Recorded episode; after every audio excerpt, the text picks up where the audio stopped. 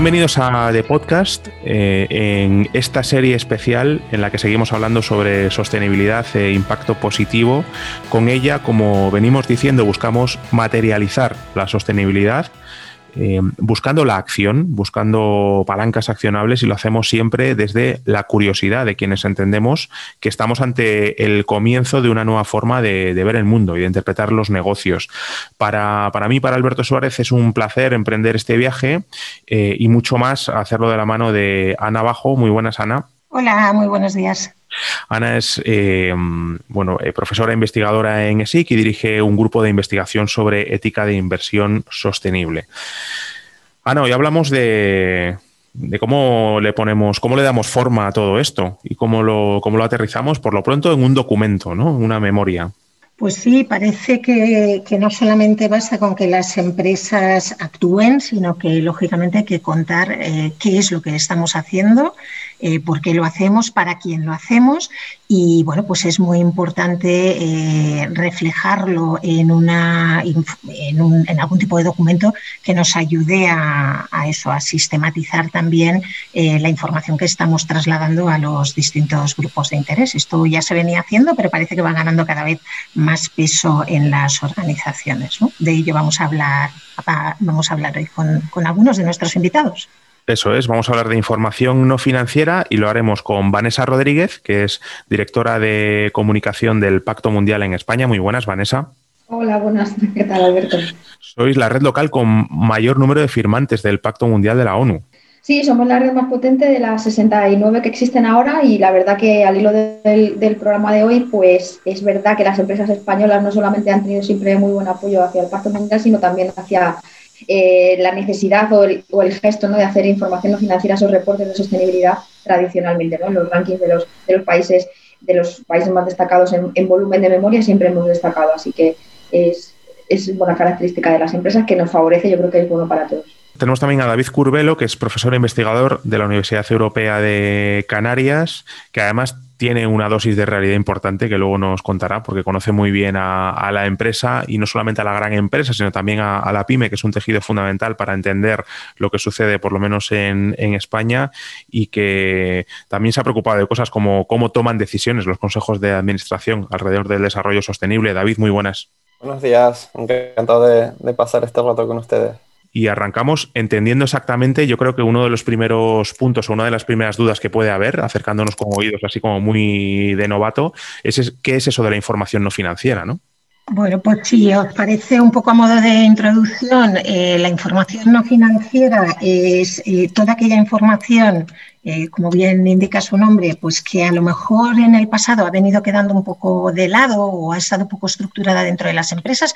Las empresas desde siempre se han visto obligadas por ley a explicar cuáles son sus impactos financieros, a presentar un balance, una cuenta de resultados, una memoria económica y lo tienen que hacer de una manera estructurada y formal eh, ante el registro mercantil, pero hay toda una serie de, de información que se nos venía quedando fuera, ¿no? Y parece que, bueno, pues hay en el entorno socioeconómico un mayor interés por conocer otros aspectos que, no estaban incluidos en esos balances, en esas cuentas de resultados, pero que también preocupan a los distintos grupos de interés. No sé si David y Vanessa estarían de acuerdo con, esta explicación de qué, abarca ¿no? esta información no financiera. Nos podrían dar también un poco más de detalle. No, simplemente decir que efectivamente yo creo que ese es un, buen resumen, que cómo se materializa, pues nosotros decimos que hay una serie de bloques originalmente de interés que van pues desde el medio ambiente, lo que tiene que ver contra eh, la lucha contra la corrupción, los derechos humanos, un poco por ponerle, por ponerle nombre a este tipo de cosas, y, las normas laborales, cómo se tratan a los empleados, cómo se tratan a los proveedores, un poco ese tipo de acciones que tienen que ver con la empresa pero que también hay que dejar claro que esas informaciones o esos estados de información no financiera, lo que se está intentando ahora, se vive en un debate, ¿no? haciendo obligatorio hacia determinados tipos de empresas la, obligatoriedad de presentar este tipo de información no financiera. Y es una, es una cuestión en la que no podemos eh, tampoco yo creo perder de vista, ¿no? Que en el último año, por la transposición de la última directiva relacionada con esto, ha habido empresas que antes no estaban obligadas a hacer esta información, es decir, ya no es voluntaria para todo el mundo. Primeramente sobre el género, la inclusión de la mujer, los puestos era obligatoria para una serie de empresas cotizadas. Desde el año pasado, que se hizo efectiva esta última directiva, hubo una serie de empresas en España que también estaban obligadas a hacerlo y ya para todo el mundo no es voluntario. Todavía para pequeñas y pymes sigue siendo voluntario, pero ya no lo es y cada vez pues lo será pues Y esta información, Vanessa, que Decíamos que mm, tradicionalmente no era obligatoria y que, como bien mencionas, a través de, la directiva eh, europea que se aprobó hace unos años y que tuvo su transposición al, ordenamiento eh, jurídico español hace un par de años, eh, ¿ha supuesto un cambio también en la manera de informar o simplemente las empresas simplemente se ajustan a un nuevo marco, pero vienen informando más o menos sobre las mismas cuestiones? A ver, es que hay, siempre ha habido unos parámetros un poco, bueno, recomendados sobre qué informar, qué es lo, el objeto de informe, ¿no? lo que en este ámbito se, denomina materialidad, por decirlo de alguna manera, sobre qué aspectos exactos hay que informar, porque cuando se hablan de estados financieros, bueno, pues los balances contables que implican, hay una numerología, por decirlo de alguna manera, de qué, consisten los estados financieros. Sin embargo, la información no financiera no existe un estándar eh, unificado que, que especifique qué es. Entonces, bueno, hay unos parámetros en, los 10 principios del Pacto Mundial, las directrices de la OCDE, por ejemplo, marcan un poco esas, grandes temáticas sobre las que hay que informar. Entonces, las empresas que tradicionalmente venían haciendo este estado de información no financiera y, informando a sus públicos, a sus grupos de interés sobre esto, digamos que han tenido poca novedad. Las empresas que se han visto obligadas a hacerlo por primera vez, nos consta que ha sido un, ejercicio muy arduo, porque claro, todo esto, eh, crear una memoria, eh, informar con transparencia, informar con exhaustividad, etcétera, no es, no es un trabajo baladí, o sea, es un ejercicio de pasar a limpio muchas cosas, recopilar mucha información, etcétera. Entonces, eh, las empresas que lo venían haciendo tradicionalmente, y en España tradicionalmente ha habido muchas empresas que lo han hecho, siempre se hacía con unos parámetros básicos, como os digo, hay, grandes paraguas estandarizados, como pueden ser los 10 principios del Pacto Mundial o las indicaciones del GRI, la Global Reporting Initiative, y, y sobre eso todavía se acepta, pero está también en cambios, es decir, la directiva, como tú dices, en España se transpuso relativamente tarde, empezó a obligar a las empresas hace, hace solamente un año y esto nos consta que bueno, va a cambiar. Esta directiva viene, directiva de, la Unión Europea y está en proceso de, cambio. Sí, y además un poco en, en, apoyo a todo lo que está comentando Vanessa, que hace un poco complicado la forma en la que se presenta la, eh, información es que la, eh, esta propia ley 11-2018, que es la que regula los estados de información financiera y la forma de, presentar la información en, su, en, su, preámbulo, en su exposición de, motivos, que yo siempre recomiendo a todo el mundo que más que el articulado de qué tengo que hacer, se lo lean porque nos da un poquito de, em, foto, de foto general. Eh, ya nos vas indicando eh, que para dar cumplimiento a la ley nos podremos basar en marcos como dos puntos y ahí empiezan a enumerar un listado sobre em, eh, normas del, del, EMAS adaptadas a nuestro ordenamiento jurídico, los principios de Pacto Mundial, los 17 ODS, las directrices de la OCDE, normas ISO, em, GRI, normas SA 8000 de responsabilidad social, o sea, toda una serie de elementos que cada empresa estructurará según sus intereses, según lo que más relevancia le pueda dar. Entonces no queda claro em, cómo dar cumplimiento, ¿vale? Y ahora mismo estamos en un, en un punto en el que va a depender mucho de para qué la empresa desarrolla el informe. ¿vale? Porque no podemos negar que hay empresas que lo que quieren es cumplir con la ley. La ley ahora me dice que tengo que cumplir con esto, pues, eh, mm, ¿qué tengo que hacer? Es lo que llamaríamos en, ética una ética de mínimos. Aquí tengo que cumplir, pero no nos pone limitación por arriba, ¿vale? Entonces, también tenemos otro grupo de empresas que voluntariamente van más allá de las exigencias mínimas de la ley. Y ahí es donde creo que eh, Pacto Mundial nos puede dar muchísimos ejemplos, porque, claro, es una iniciativa que desde hace muchos años ya empezaba a incorporar de forma voluntaria toda una serie de, principios de los que daban cuenta, no porque una ley les dijera que lo tenían que hacer, sino porque sacaban un rédito positivo de, por un lado, esa reflexión interna sobre qué estamos haciendo para ver si lo estamos haciendo bien o mal, y creo que una de las ventajas eh, que a mí siempre me ha gustado mucho, la denominación que le ha dado Pacto Mundial, informe de progreso, ya estamos dando un indicativo de que tenemos que avanzar. No queremos fotos estáticas, sino indicativos de avance, de progreso. Toda reflexión interna se traduce en una mejora de la estrategia de la, eh, de la compañía oye, ya que hemos hecho este esfuerzo, vamos a trasladar la información relevante a nuestros grupos de interés. Entonces, y a partir de ahí se va estructurando otro tipo de, em, discurso, pero al final va a depender muchísimo de, la voluntad de, las propias empresas, de los directivos de cada empresa. Hemos visto algunos aims que eh, entiendo el el mensaje que tienen que ser para los stakeholders de una compañía, ¿no? No solamente es un, informe, sino que además es una declaración de compromisos. Pero, ¿qué es lo que debe contener un informe de este tipo? O sea, ¿hasta dónde debe ser una, un brindis al sol y hasta dónde se deben contar realidades concretas, ¿no? Porque hay muchos que, em, donde la, literatura juega un rol demasiado relevante.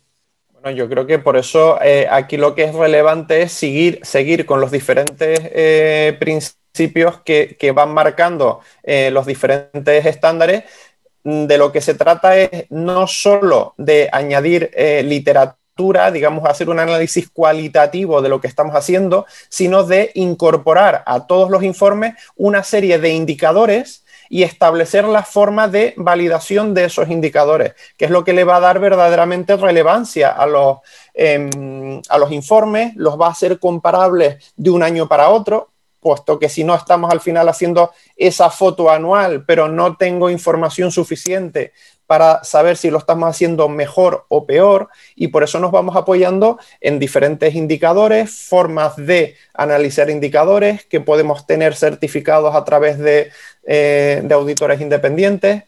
Mm, ahí también nos dan un poco de, de libertad a la hora de, mm, de aportar credibilidad y fiabilidad a los informes. Pero yo creo que al final el que intenta simplemente mm, hacerse un lavado de cara eh, se acaba retratando. O sea, si tú lees un informe y no ves indicadores claros o no tienes mm, una idea certera de, cómo se han hecho esos cálculos, eh, normalmente los, inversores, los grupos de interés eh, lo van a detectar. Eh, tal vez eh, una de las mayores dificultades que tiene elaborar un informe de este tipo ¿no? es que más allá de que sea un documento que nos sirva para cumplir con la ley, como veníamos diciendo, o para hacer un autodiagnóstico interno ¿no? dentro de las organizaciones de qué es lo que nosotros hacemos, al incorporar esta tercera pata en la que lo que buscamos es informar a los distintos grupos de interés sobre cuáles son los compromisos que tenemos adquiridos eh, en torno a nuestros impactos que van más allá de lo económico, que van de cuestiones sociales y de cuestiones medioambientales, eh, son muchos aspectos los que hay que incluir, muy diversos y sobre todo dirigidos a públicos muy diversos. Yo creo que igual, Vanessa, nos puedes ayudar a entender un poco eh, qué dificultades se encuentran las empresas a la hora de elaborar estos informes y tener que plantearse que un único documento nos tiene que valer igualmente para explicar a los empleados lo que estamos haciendo, para, para explicarle también a la administración pública lo que estamos haciendo o que eh, nuestros inversores puedan eh, ayudar o, este documento les pueda ayudar a tomar sus decisiones de inversión, bueno, pues a la hora de elegir eh, si, la empresa por la que ellos quieren apostar es la idónea o no, no. ¿Cuán complicado es elaborar un informe que sirva para todo el mundo? ¿No es un poco una utopía el pretender que realmente el documento, un solo documento, nos sirva para todo el mundo? A ver, es, muy complejo y de hecho eh, es impresionante visto desde fuera. Nosotros porque vivimos en este mundo y al final solamente trabajamos sobre esto, pero cualquiera que nos vea desde fuera es impresionante el debate que se está montando sobre cuál es precisamente ese documento que hay que alcanzar. Eh, auditores, contables, eh, la Unión Europea, cuestiones de ministerios que están regulando, no saben si regular, exigir o no exigir, gentes de empresas, sindicatos. O sea, es, es impresionante el debate que hay en torno a algún documento que mucha gente, muchas empresas ni siquiera hacen. Entonces, yo creo que la dificultad fundamental es, eh, como antes decía Albert, es entender para qué se hace esto. Si solamente lo vamos a hacer para cubrir con la ley, es súper fácil. en cuatro hojas hemos acabado. ¿sabes? O sea, se cogen dos, cuatro temáticas específicas, por ejemplo, según grupos de interés, súper sencillo, y empezamos por empleados, ¿qué hemos hecho en el último año a favor de nuestros empleados? ¿Qué no hemos hecho? Y si no lo hemos hecho, ¿por qué no lo hemos hecho? Así con el medio ambiente, por ejemplo, así con las administraciones públicas, así con nuestra comunidad en la que nos rodeamos, pues súper sencillo. Ahora bien, ¿qué pasa? Que eh, la memoria para nosotros es mucho más serio que todo eso. Tened en cuenta que nosotros vivimos, eh, trabajamos solo para esto. Entonces, para nosotros la sostenibilidad, que es lo que hay que plasmar en ese informe, no es literatura, porque eh, además seamos serios, las empresas hoy en día están atravesando una época delicada, sobre todo un gran tejido empresarial que precisamente no tiene muchos recursos. Pensemos en pymes, pensemos en, en sectores verdaderamente perjudicados. Entonces, pedirles que además de sobrevivir, de ganar dinero, de ser honestos, que se pongan a escribir literatura, pues es, una, es poco menos que una tomadura de pelo. Entonces, claro, ¿qué ocurre? Que lo que se plasma en este informe es que es gestión, es que lo que tenemos que entender, a lo que queremos aspirar es a que las empresas tengan una gestión sostenible. No que tengan que hacer un ejercicio de redacción imaginaria a final de cada ejercicio, sino que mm, tengan una gestión sostenible y eso se plasme en, en un documento.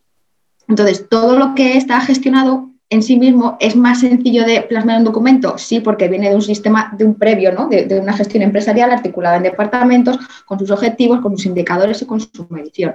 Eso no es fácil, eso forma parte de ese progreso del que hablaba David, en el que, claro, si lo que pretendemos y lo que se pretende también a nivel europeo, incluso a nivel mundial, es que eh, las empresas sean más confiables, más transparentes, que, por ejemplo, ya hablo de, hablo de un óptimo de en el que no estamos ahora mismo, no, es presente, ¿no? pero, pero es, futuro deseable, ¿no? que cuando eh, las empresas concurran a, proyectos o licitaciones con administraciones públicas, esas administraciones sepan, por ejemplo, cómo se trata a sus trabajadores, si hay discriminación o no en sus procesos de selección, cuál es el cuidado que tienen con el medio ambiente, si tienen un código ético sobre el cual, por ejemplo, ¿no? es, es una manera de prever riesgos que tengan que ver con aspectos éticos de corrupción, de atentados o, ataques contra, contra el planeta, contra la naturaleza. Entonces, es muy difícil hacer una memoria de sostenibilidad o una información financiera real si no existe una gestión real de todos estos conceptos. Entonces, es verdad que las empresas, algunos lo están pasando mal, porque claro, la, mayor dificultad es dónde se pone el, según lo que nos transmiten a nosotros, la mayor dificultad es dónde se pone el límite de hasta lo que es,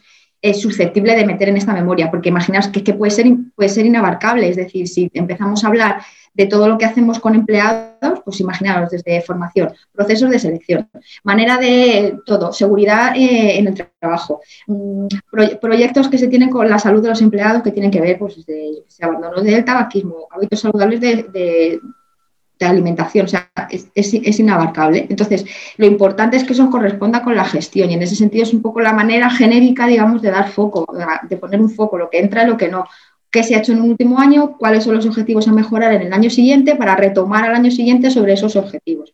Y sobre todo fundamental, se nota mucho también cuando un informe de estos es, pues eso, ¿no? Literatura, ¿no? Es ficción y cuando no. Y creo que la manera eh, gráfica de verlo es, son en aquellas empresas que contienen indicadores o que contienen objetivos medibles y cuantificables. Si hay un compromiso sobre lo que tengo hoy y lo que voy a tener al año siguiente y las emisiones que voy a tener en el año 2020 y las emisiones que voy a tener emitir en el año 2050, está claro que eso lleva un proceso eh, de gestión empresarial.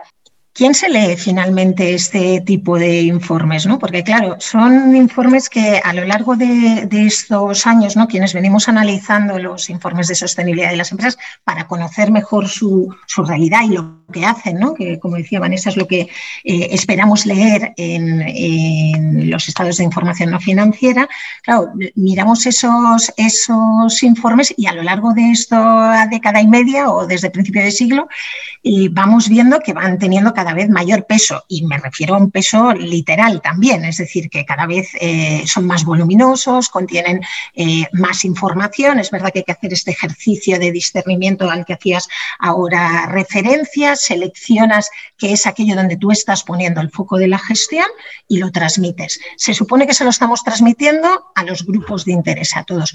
¿Realmente lo leen? Porque a mí me llama mucho la atención leyendo el último eh, informe de Del Estado de la Responsabilidad Social en, España, donde los consumidores decían que eh, para poder ellos ejercer su responsabilidad como consumidores, uno de los eh, mayores problemas con los que a los que se enfrentaban era que no encontraban eh, la información de qué es lo que está haciendo la empresa. Parece contradictorio, ¿no? Unos documentos cada vez más extensos que buscan esta transparencia, que cada vez haya más cosas que contar porque las empresas se están involucrando más y están haciendo más cosas. Y al otro lado, ¿no? Parece como un teléfono escacharrado, al otro lado los receptores para quienes estamos elaborando estos informes parece o que no les llega, o que no lo entienden, o que no lo leen, qué es lo que está sucediendo ¿no? para que este, esta comunicación no funcione.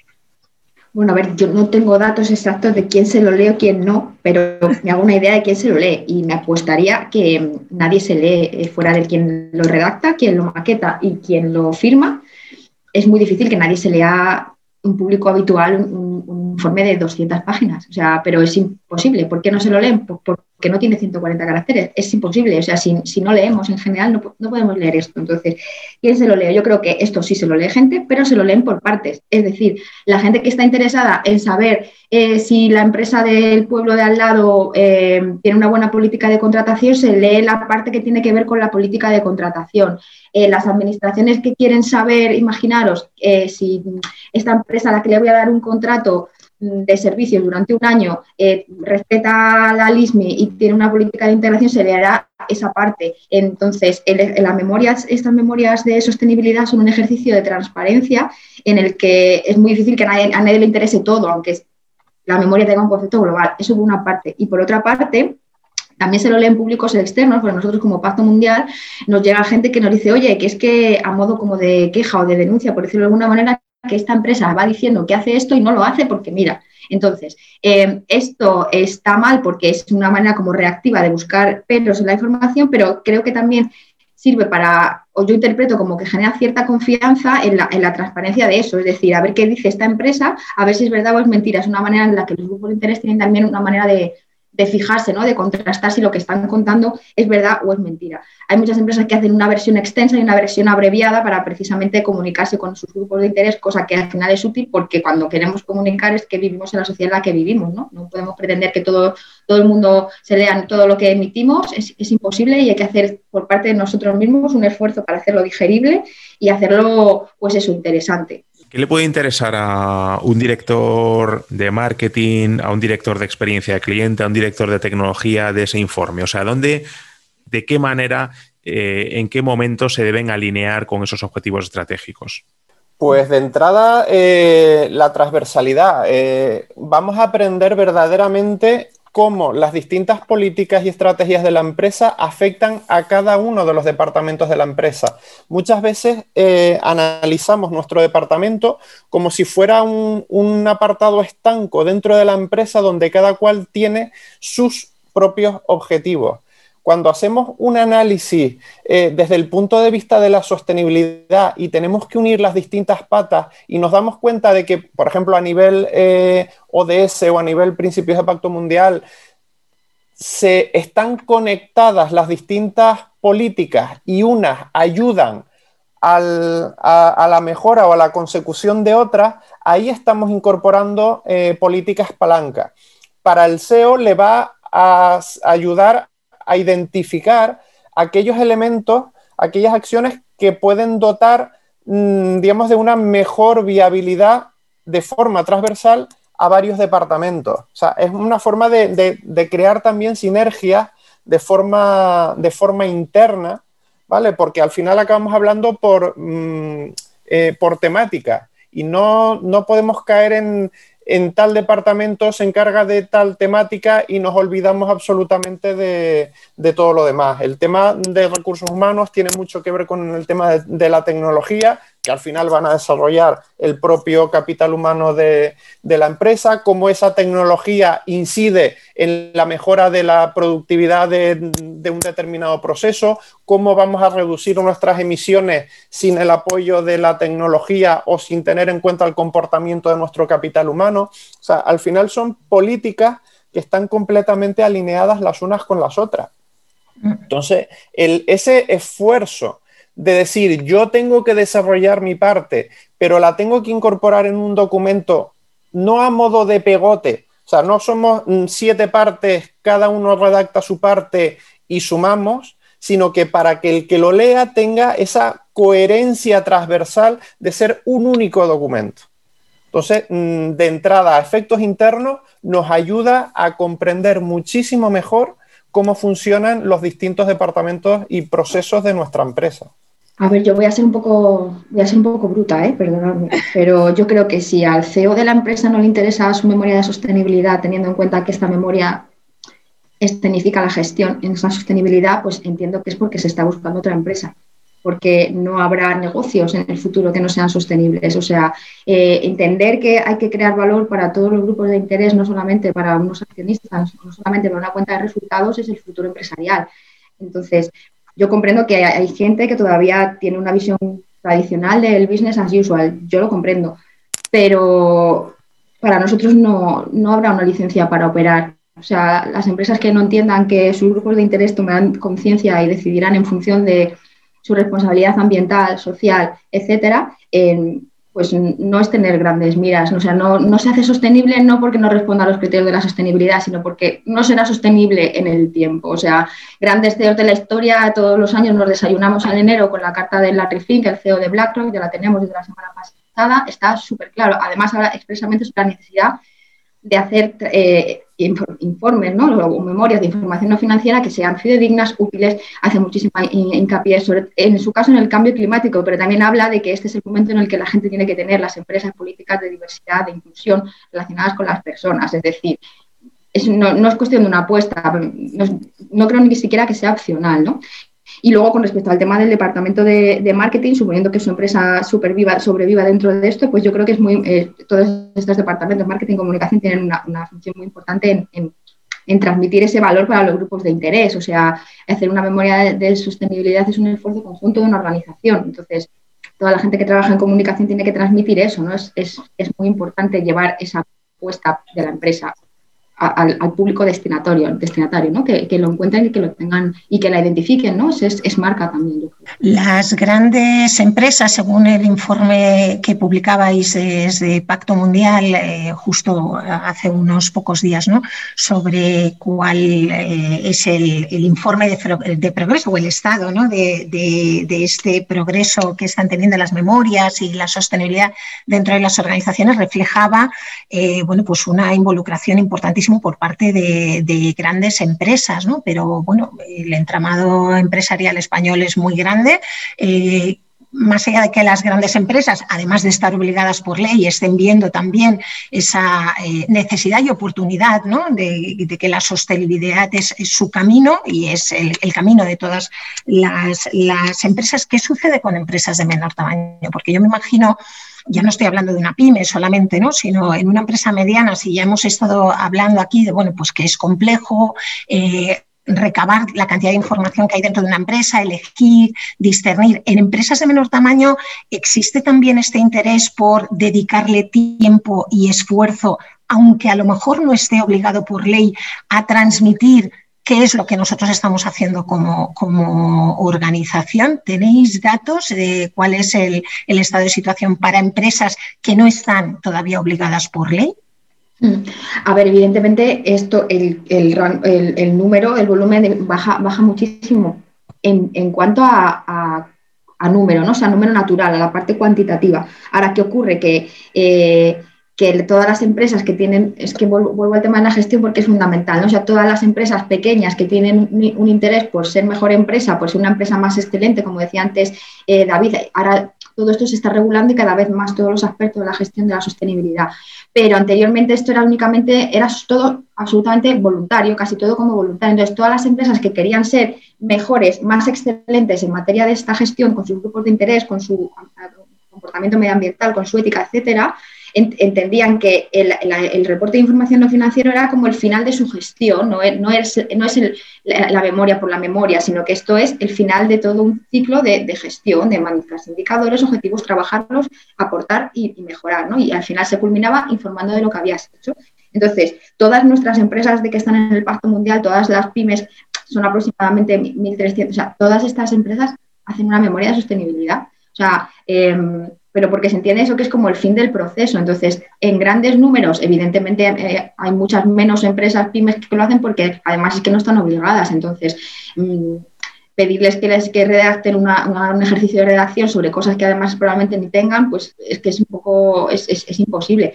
Las grandes se meten en, a, saco en, lo que tenga que ver con la legislación, lógicamente, ¿no? Pero, pero nosotros tenemos grandes ejemplos de, pequeñas empresas, en, el impacto mundial todo, todo el mundo reporta y los informes eran más extensos o menos eh, extensos, pero lo que intentamos es intentar hacerlos útiles para su gestión. Yo creo que esa es un poco la clave, el, que sepan que esto les ayuda a avanzar y que, que la memoria forma parte de, su gestión, básicamente. Pero claro, sí, sí, habrá, y habrá empresas que lo pasen mal, como ahora cuando estén obligadas a hacer un, plan de igualdad, ¿no? Pues cuántas empresas pymes no habrán querido ya tener un, un plan de igualdad, pues muchas, otras tendrán que incorporarse ahora obligadas, pues es una pena que haya habido que obligarlas, pero al final es que es bueno que lo tengan, ¿no? Entonces, a nivel de volumen, desde luego, cuantitativamente, muchísimo. Por ir cerrando ya, ¿quién lo está haciendo bien? ¿Qué empresas son, son referentes? ¿Cuáles podrían ser grandes ejemplos en los que nos podríamos fijar? por, unas cosas u otras, ¿eh? porque vengan de, un mundo que no tenía nada que ver con esto o porque estén eh, particularmente en el ojo del huracán de, pues no sé, de la transición energética a lo mejor. O sea, ¿quién habéis visto que se ha puesto las pilas con esto y que ya está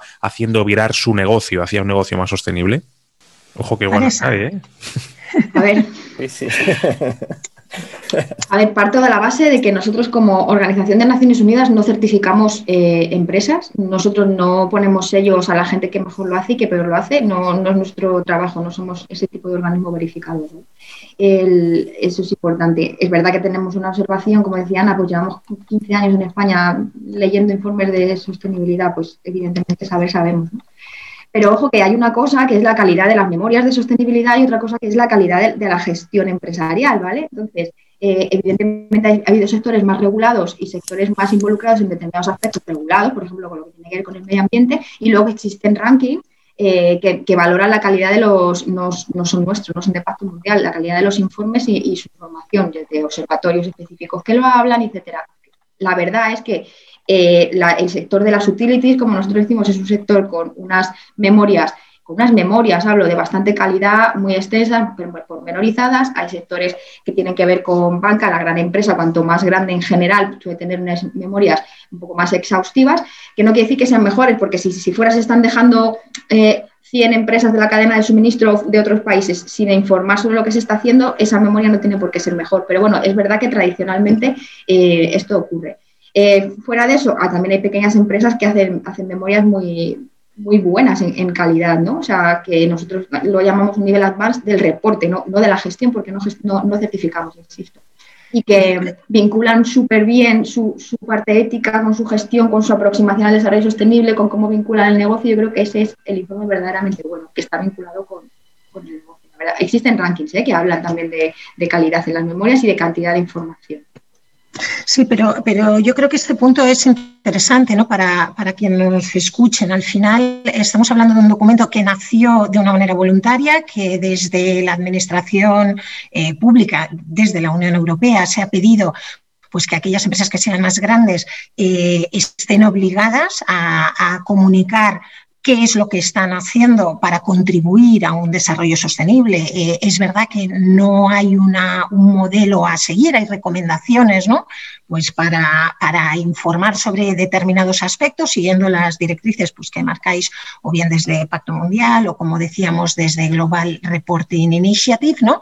Pero cada empresa puede elegir el modo en que lo hace. Lo único que se viene solicitando es que efectivamente haya un verificador que no un certificador externo independiente que diga que se ha informado, pero es importante entender que quienes realmente miden si lo que la empresa eh, informa a través de estos informes tiene o no calidad son los propios grupos de interés. Al fin y al cabo, son ellos a los receptores o es a ellos a quien va dirigida esta información y los que van a tener que validar si efectivamente pues, eh, la información que la empresa les está dando es una información eh, de calidad, es creíble y a ellos les está sirviendo para sobrellevar o para mejorar eh, su vínculo y su relación con la empresa, ¿no?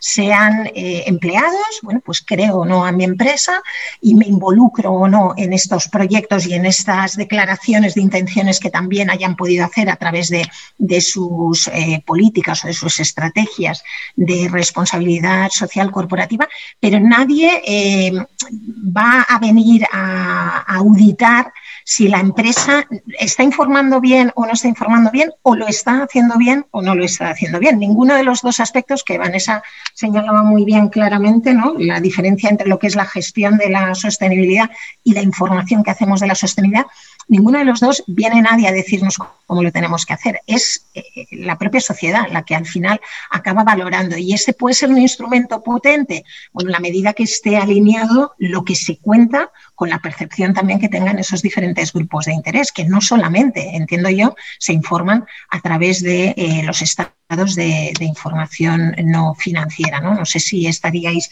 eh, de acuerdo en ello o no. Es decir, el alcance del estado de los informes de sostenibilidad es útil, pero también es limitado. Quiere decir que, que, no es todo lo que hace la empresa, no lo pone todo en el informe de sostenibilidad, no siempre consigue llegar a todo el público, como bien decíamos, ¿no?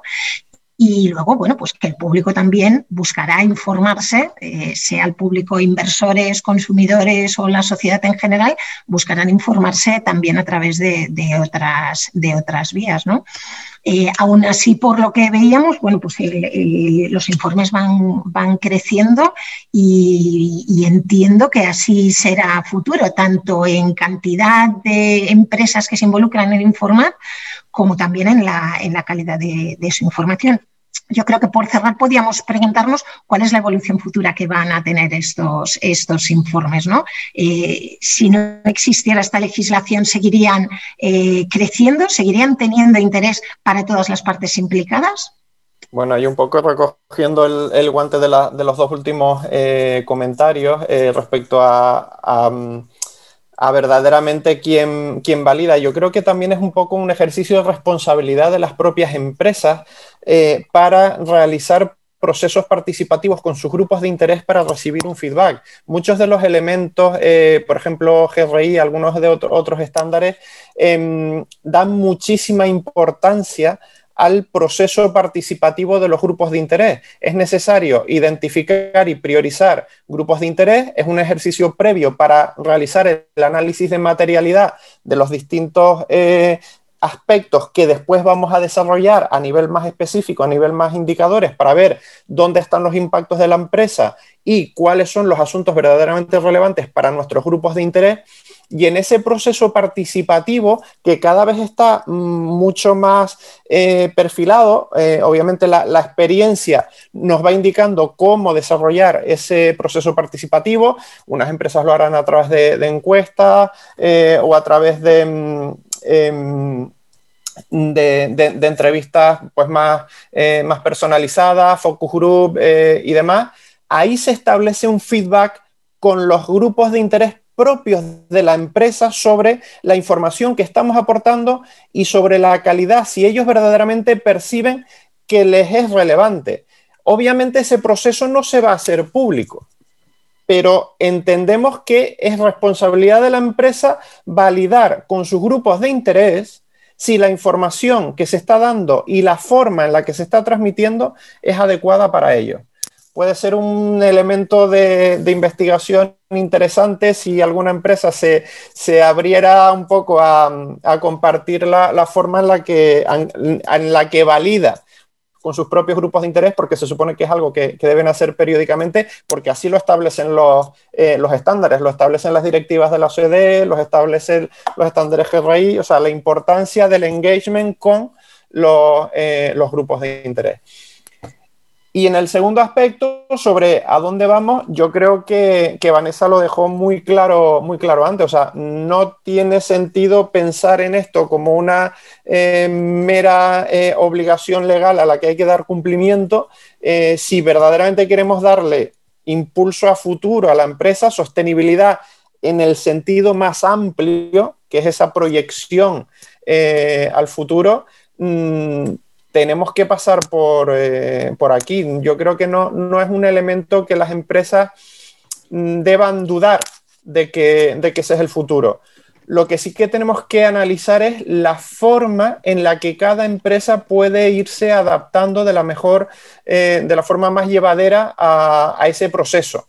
Todavía muchas pymes yo creo que tienen eh, la percepción de que el coste que le supone desarrollar adecuadamente una memoria de sostenibilidad es mayor que el beneficio que recogen de ello. Entonces, cuando seamos capaces de, darle la vuelta y que verdaderamente eh, tomen conciencia del, beneficio eh, a medio y a largo plazo que tiene el incorporar estas políticas eh, sostenibles en todos los ámbitos de, la empresa, mm, yo creo que será mucho mayor el, florecimiento, la ampliación del, uso de este tipo de, informes, sea ya de forma integrada, que es a donde están yendo ya eh, las empresas más grandes, o eh, a través de informes eh, particularmente vinculados a la sostenibilidad.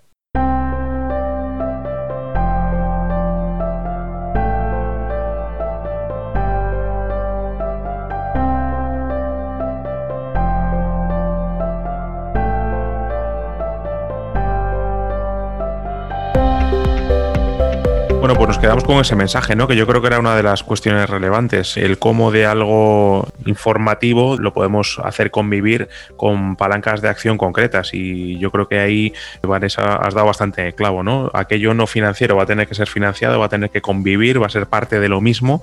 Y el cómo metemos dentro del panel de las organizaciones cuestiones que hasta ahora estaban fuera, yo creo que es uno de los grandes retos en el que veremos la evolución del impacto positivo en, en los próximos años.